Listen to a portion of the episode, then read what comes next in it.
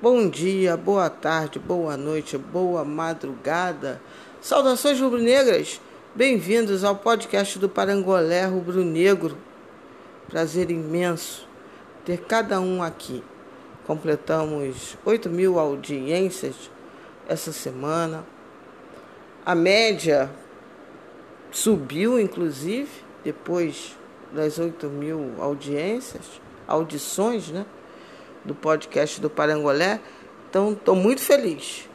E peço licença antes de iniciarmos aqui o podcast do Parangolé Rubro Negro, que falará sobre o Flamengo e o início do Campeonato Carioca. Falar um pouquinho sobre a ampliação da temática aqui no podcast do Parangolé. Além de Flamengo e futebol, também falaremos sobre vida com nossa nada mole e doce vida. Assunto do, assuntos dos mais diversificados. Séries, filmes, Bitcoin, poesia, amor, coração, desabafo, tudo que fale sobre vida vai estar aqui também. E você verá na capinha, no selinho de cada episódio, se é sobre futebol e Flamengo ou se é o nada, nossa nada mole e doce vida. Te garanto que você vai querer escutar ambos, tenho certeza.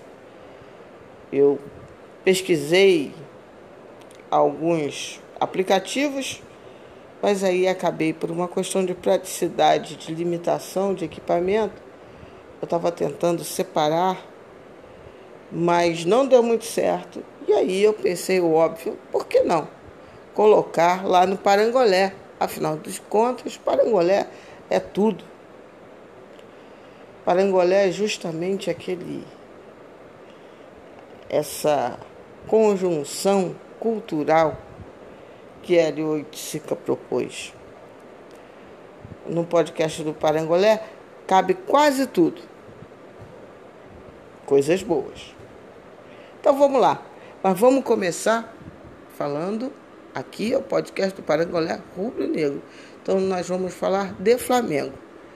E também antes de partir para a próxima etapa, se você puder apoiar o podcast do Parangolé, eu peço um minutinho da sua atenção. Porque, de fato, eu preciso de ajuda para manter, para aprimorar. Então, se você puder, faz um pix aqui para o podcast do Parangolé. Qualquer valor é de extrema ajuda, qualquer valor e eu vou dar o um endereço aqui para o Pix. Liporto, L-I, Liporto 8, L-I, Porto 8, arroba gmail.com, que é o endereço de e-mail. Então você faz o Pix. Se você quiser, manda um e-mail também avisando e eu agradeço cada apoio aqui para o podcast do Parangolé. Então vamos lá. Hoje, agora, abrindo os trabalhos, o Parangolé Rubro Negro. E esta semana, quarta-feira precisamente, tivemos a abertura do Campeonato Carioca Primeiro jogo, Flamengo e Nova Iguaçu.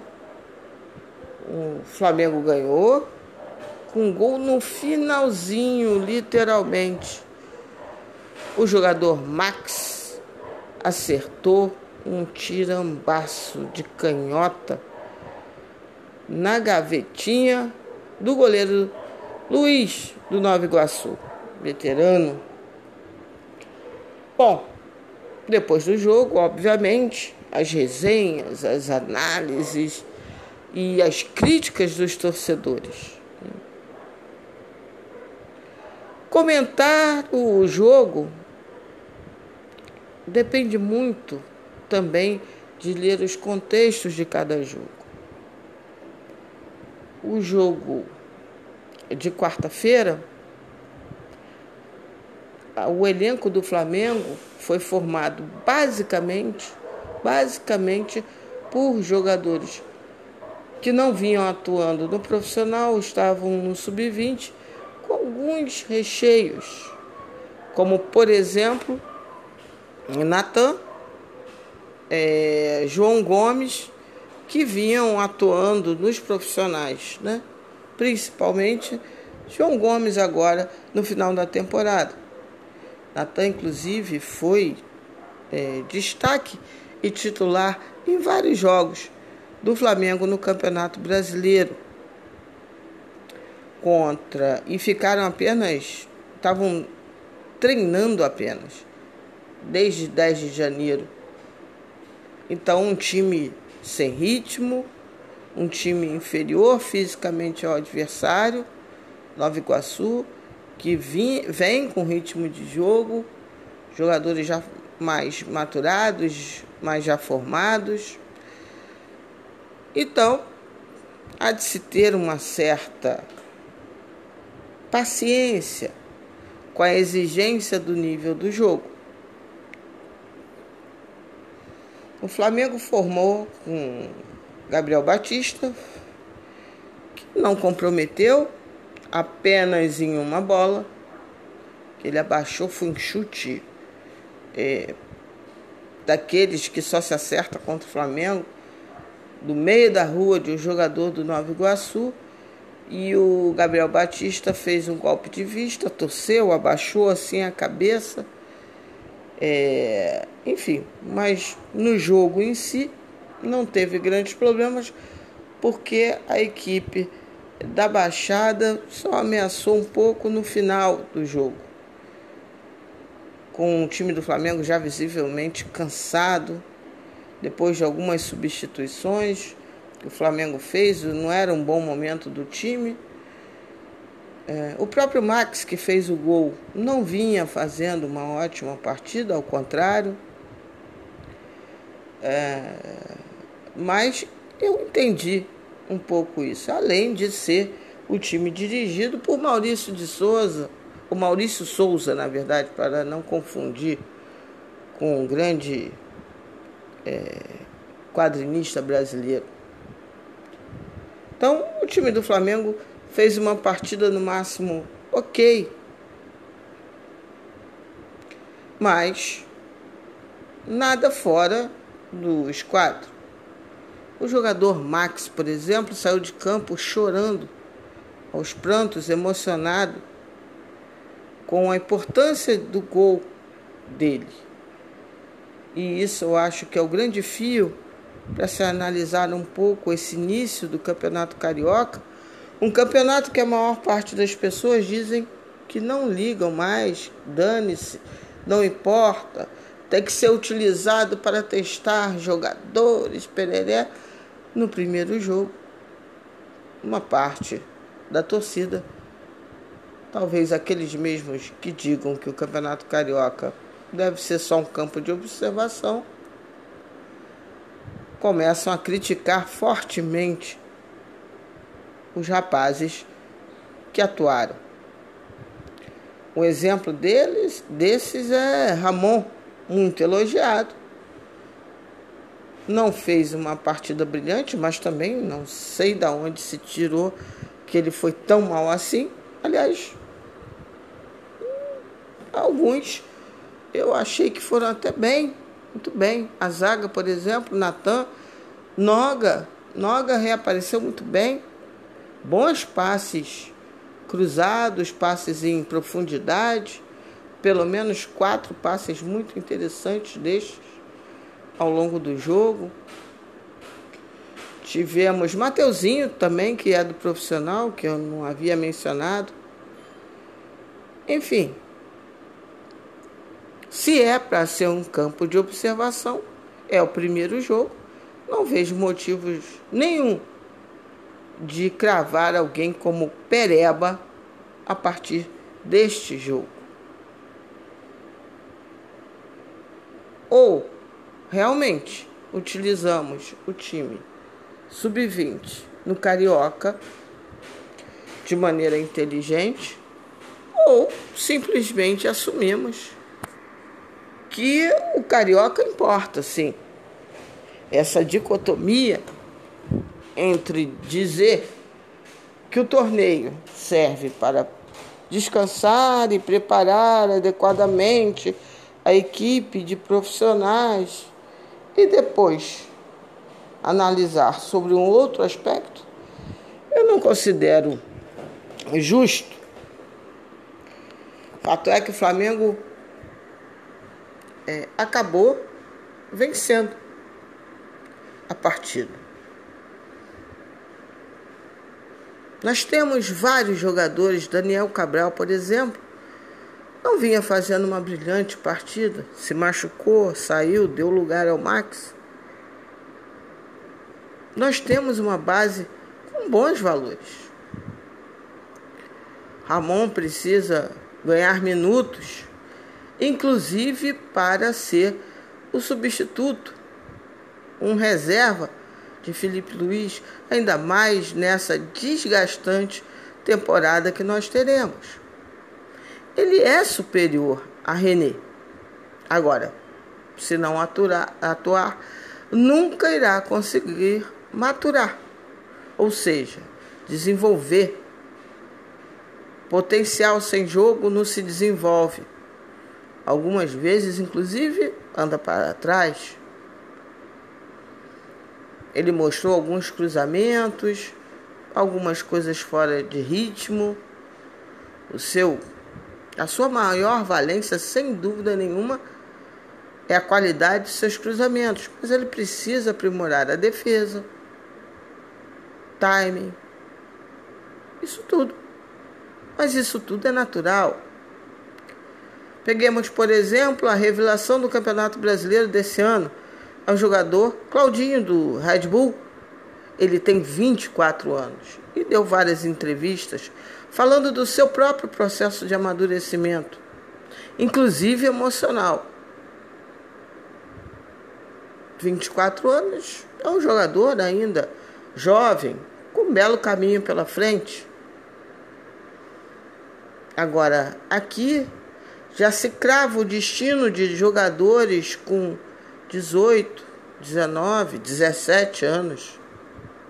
A nossa média de idade do time que estreou no Campeonato Carioca foi de 19,4 anos. Teve um jogador que entrou, Mateusão, com 16 anos. Bom, nos meus tempos áureos de arquibancada, eu tinha muita alegria de ver a preliminar dos jogos do Flamengo, porque eram justamente dos jovens. Os jogadores dos, dos profissionais eles iam, eles viam a, a preliminar várias vezes do túnel,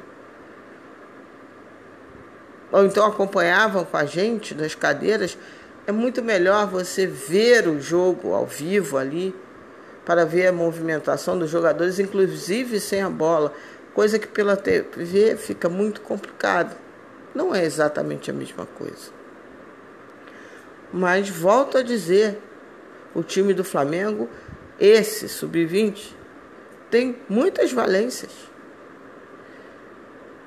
Eu destaco como já jogadores que eu poderia dizer que não são perevas e que podem vir a ser grandes jogadores, Natan, Noga, Ramon, Daniel Cabral, Lázaro, que aliás foi escalado numa posição que não é ideal pelo técnico Maurício, que aliás é mestre em fazer isso. João Gomes, olha quantos jogadores de potencial claro. Também jogou Rodrigo Muniz, que já vem do profissional.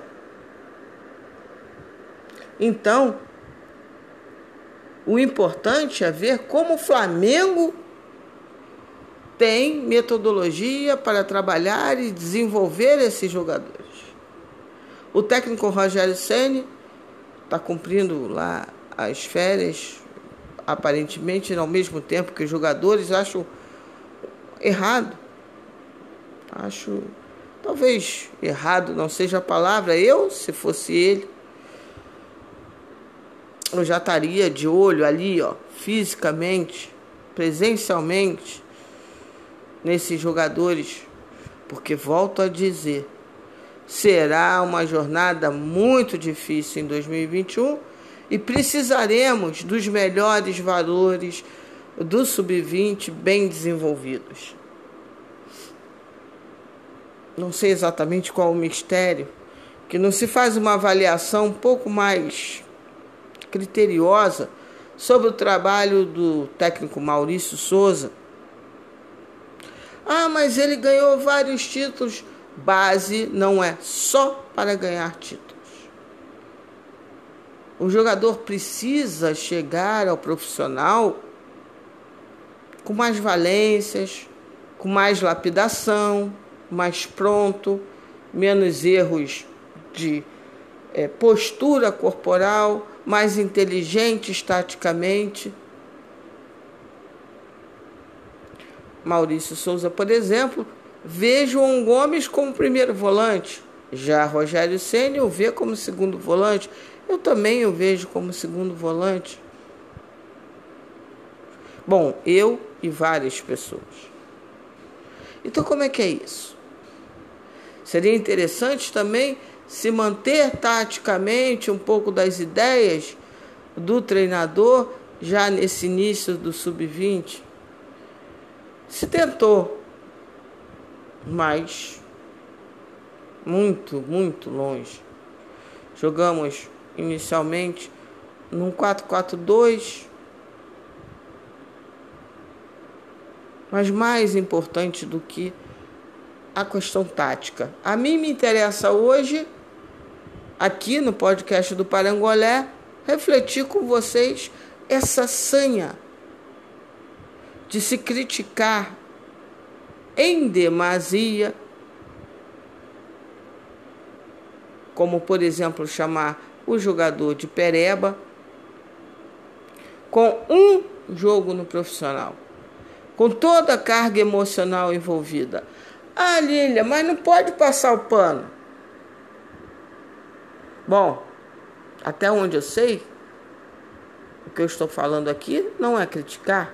Por exemplo, eu acho que o Max não entrou bem no jogo. Mas eu não tenho condições de afirmar que o Max é um pereba por conta desse jogo.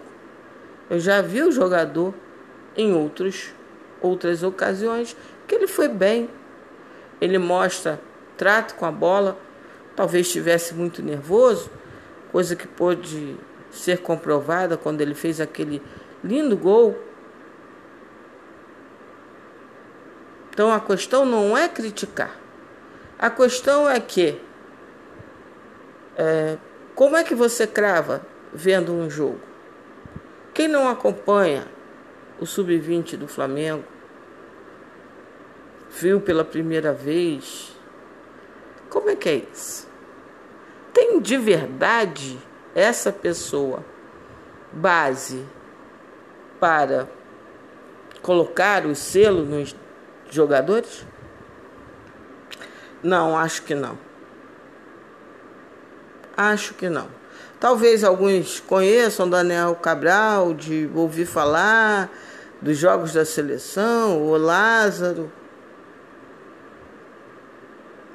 Mas a maturação de um jogador é muito maior do que cravar uma definição de ouvir falar.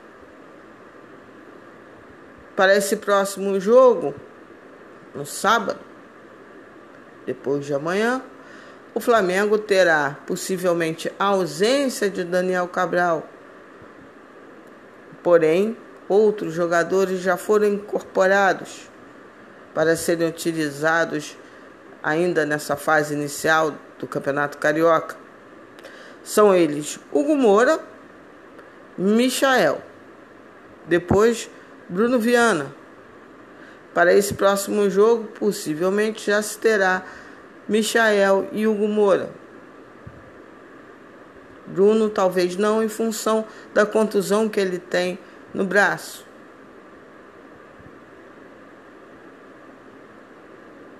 Então veremos como será esse segundo jogo do Flamengo.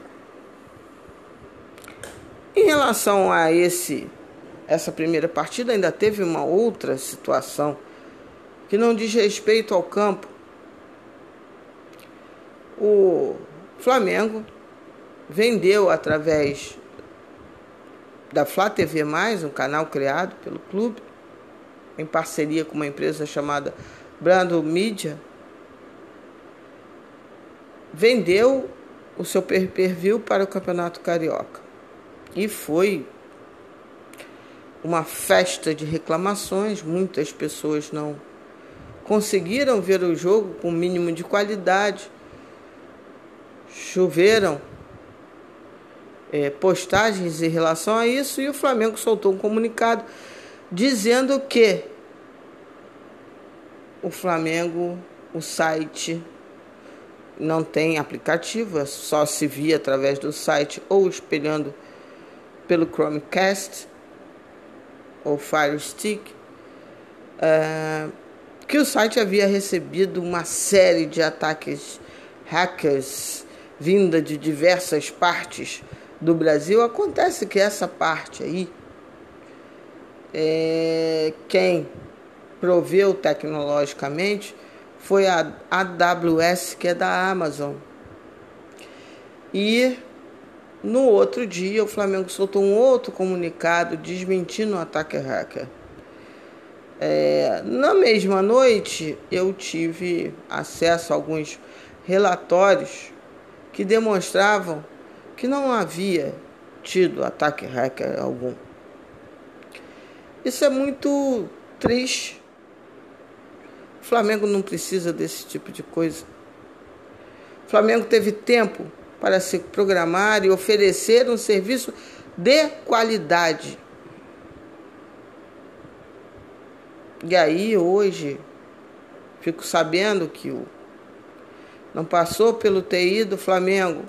Alguns dizem, ah, ok, às vezes o TI é tão fraco que nem vale a pena passar no sentido né, das observações técnicas e que também o contrato não passou pelo jurídico, aí eu não vejo nenhum tipo de desculpa, acho estranho.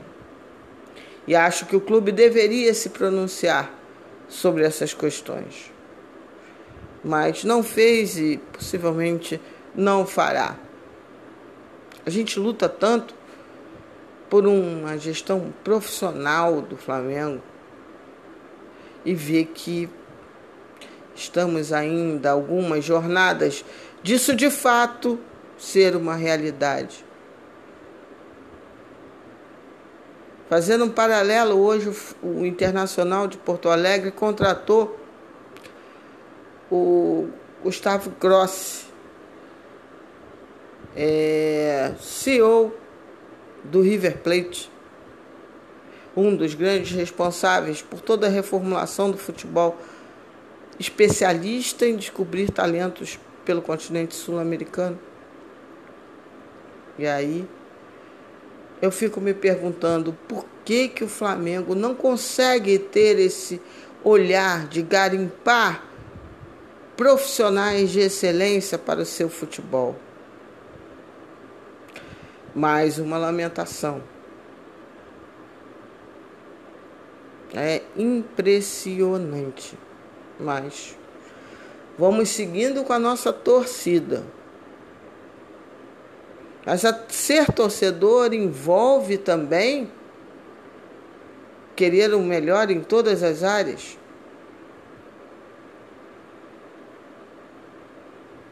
Bom, passar para uma outra coisa importante, uma novela que ainda não acabou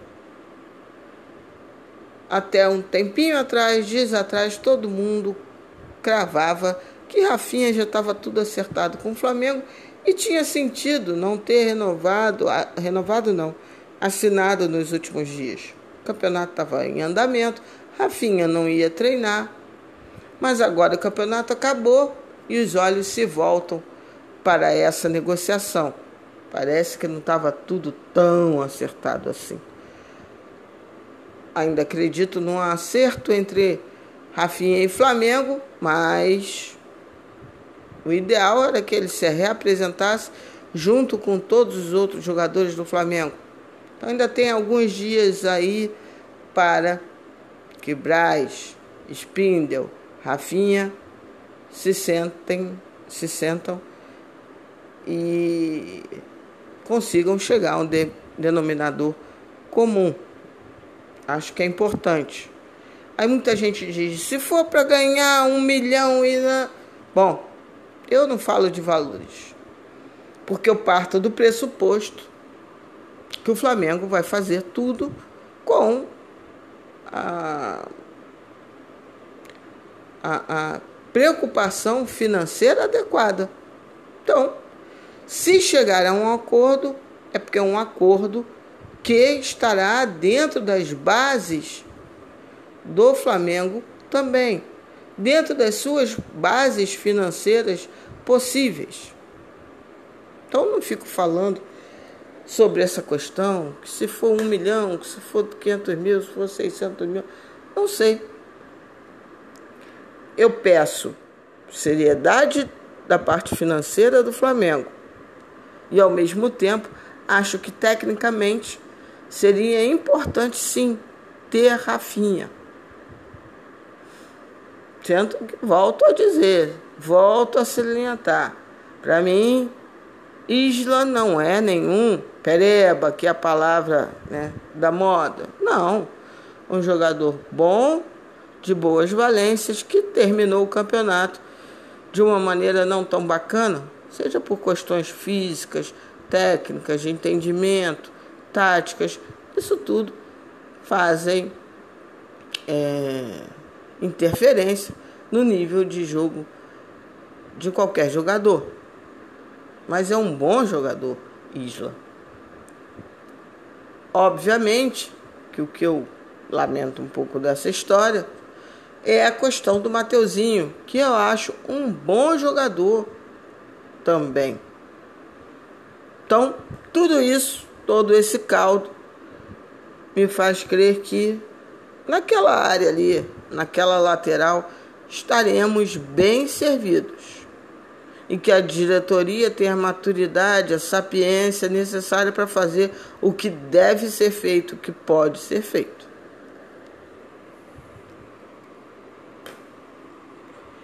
Hoje o Braz deu uma entrevista no canal do YouTube do querido Mauro César e ele falou algumas coisas falou que ele conversa com sim com Jorge Jesus tal, mas que banca o Sene, que tá todo mundo lá no ninho feliz com o técnico Rogério Ceni.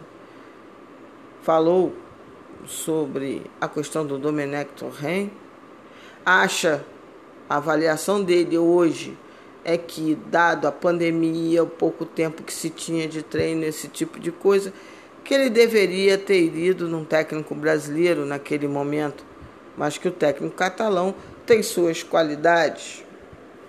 Bom, bom, a avaliação é dele, nem vou entrar no mérito. A questão é que por tudo que se tem ouvido e lido, basicamente iremos de Rogério Ceni nessa temporada. A única questão que fica é avaliar qual será o desenvolvimento do trabalho dele em 2021. Aliás, adorei também numa live do Mauro César, mas dessa vez com Tel Benjamin e o Bruno Pet, adorei a avaliação do Theo em relação, não que eu adoro tudo que o Bruno faz, mas é porque o Theo falou sobre o Sene e assino embaixo, não tem nenhum tipo de pudor de se dizer que sim, o trabalho do Senna esteve longe de ser genial, que teve altos e baixos, que esteve em momento que o Flamengo, inclusive, teve decréscimo na qualidade do seu futebol. Mas a jornada é difícil e teremos agora Ceni fazendo uma espécie de pré-temporada, enfim. Mas continua a avaliação ao meu olhar. Não se trata de um trabalho que agora vou começar a avaliar.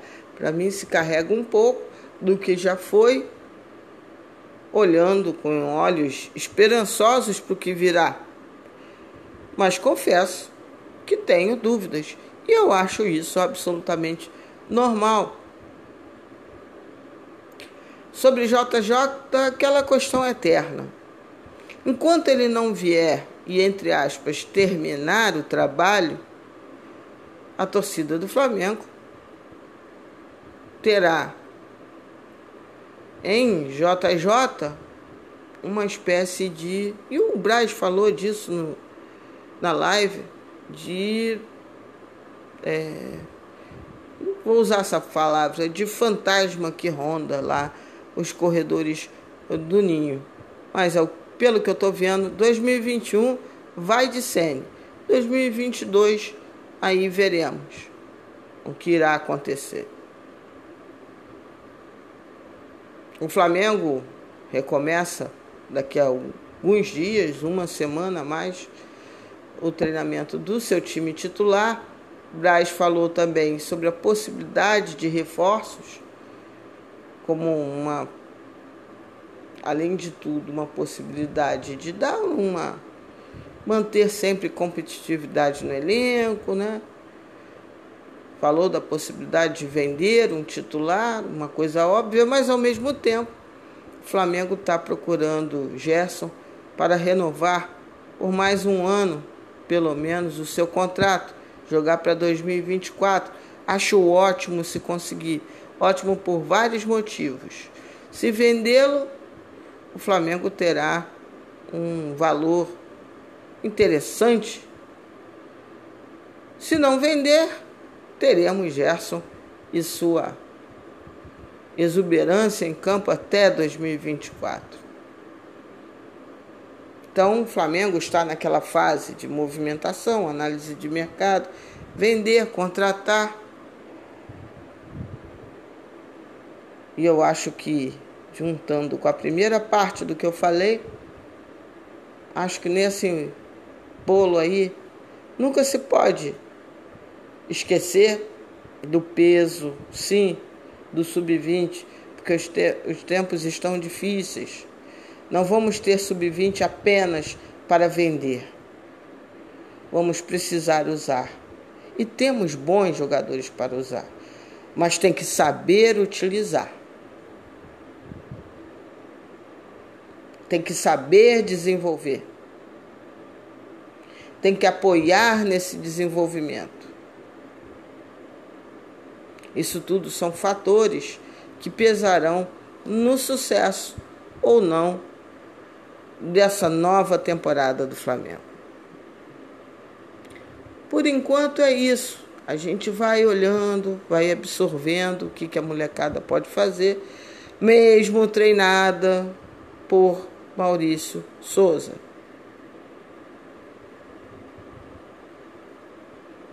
Daqui a algum tempo já teríamos a decisão da, Recopa, da Supercopa do Brasil e o início da Libertadores. Aí é a hora da água beber onça. E vamos ver como o time estará. E fica aqui o podcast do Parangolé. Lembrando a vocês, vocês têm algum é, alguma possibilidade de apoiar o Parangolé Rubro Negro? Então apoie, por favor. Qualquer Pix de qualquer valor é super importante para a internet, para o equipamento, para o tempo. Então, fica aí. Liporto 8, L liporto 8 arroba gmail.com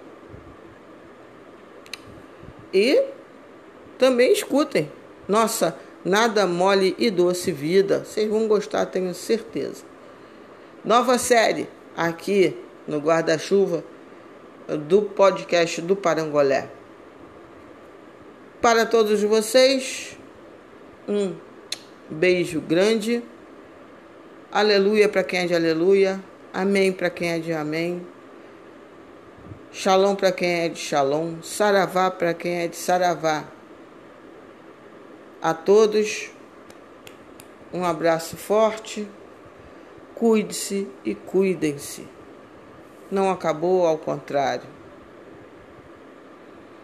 Recordes estão sendo batidos. Estamos muito próximos de alcançar duas mil mortes por dia dessa doença. Não será fácil. Não está sendo fácil. Não foi fácil.